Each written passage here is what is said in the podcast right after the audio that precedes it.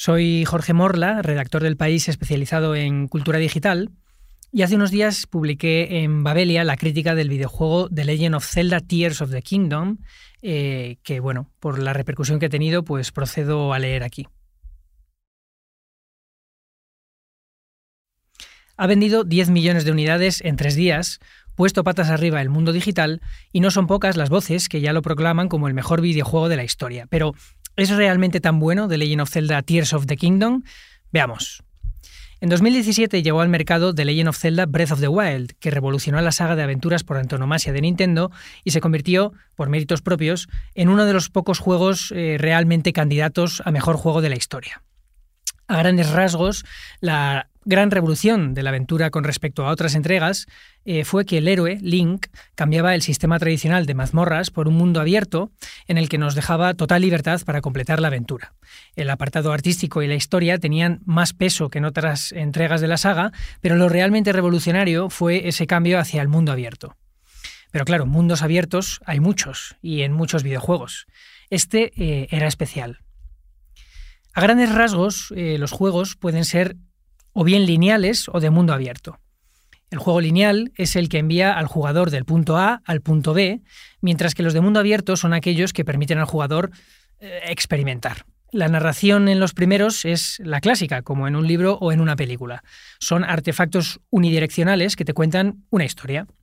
En los buenos juegos de mundo abierto, sin embargo, la narrativa se vuelve emergente, ya que son los actos del propio jugador los que van cimentando la propia historia, eh, que muchas veces además se ramifica.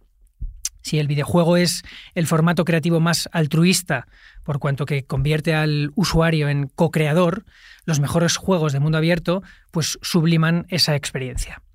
Un ejemplo clásico es el Gran Theft en el que el jugador puede hacer las misiones para seguir la historia que ya está escrita, pero también puede dedicarse a pasar el tiempo conduciendo, asaltando comercios, paseando por el mapa. Bueno, en definitiva, se puede dedicar sencillamente a interactuar con los diferentes sistemas de simulación que el juego te propone.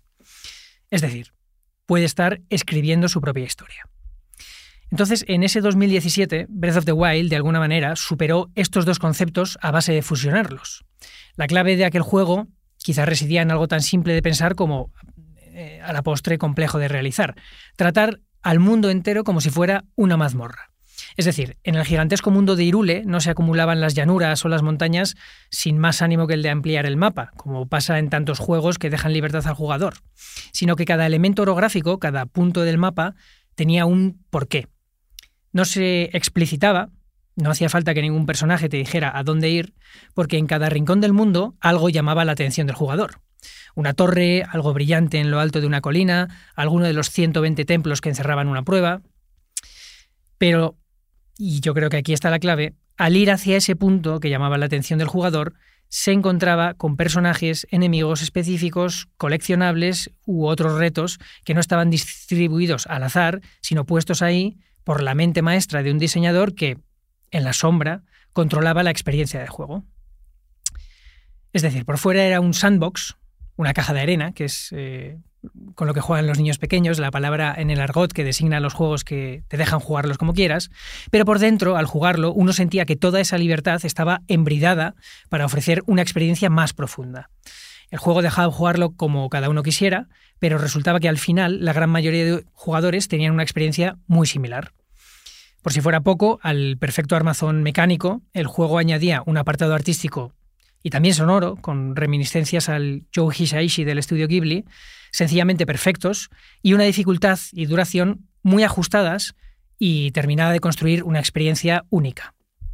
Llega entonces ahora su secuela, The Legend of Zelda Tears of the Kingdom, y la pregunta es si la espera ha merecido la pena.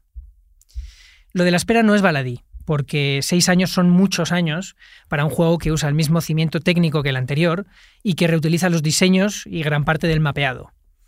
Al menos eso es lo que se decía antes de la salida de este juego. Una vez que ha salido, todo ha cambiado.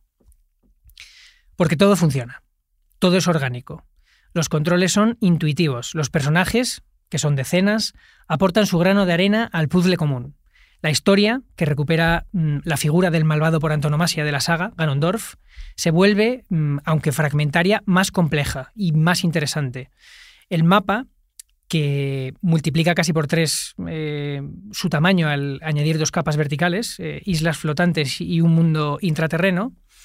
El mapa, como decía, se siente más vivo que nunca, más mm, reactivo. Nos invita mejor que en ningún otro juego a explorarlo, no por obligación, sino por devoción. Es decir, al explorar esta cueva, al conocer esta ciudad o cruzar el mar, eh, lo voy a hacer porque sé que no son adornos, porque sé que merece la pena, que va a enriquecer la experiencia de alguna manera. En el fondo no es algo que no pase en otras artes cuando hablamos del matrimonio entre el fondo y la forma. Eh, una novela puede contar una buena historia, pero solo será una gran novela si la cuenta bien, si tiene una prosa inolvidable. La prosa del Zelda, la prosa en el fondo de cualquier videojuego, son sus mecánicas, el game feel, lo que se siente al estar jugándolo. Y las de este juego, las mecánicas de este juego son insuperables.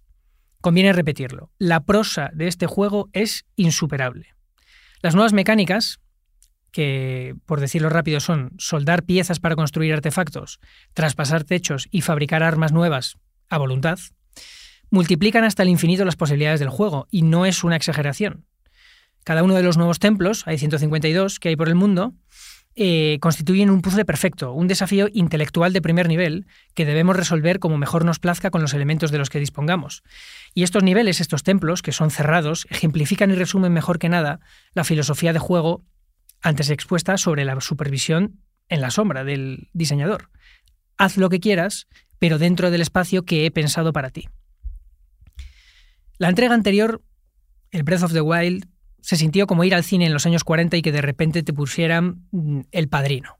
Es decir, algo adelantado varias décadas, que abre caminos inexplorados, que maneja todos los registros en grado sumo, que convierte la rigidez en estética, eh, perdón, la rigidez estética en libertad formal pero que además es una gozada.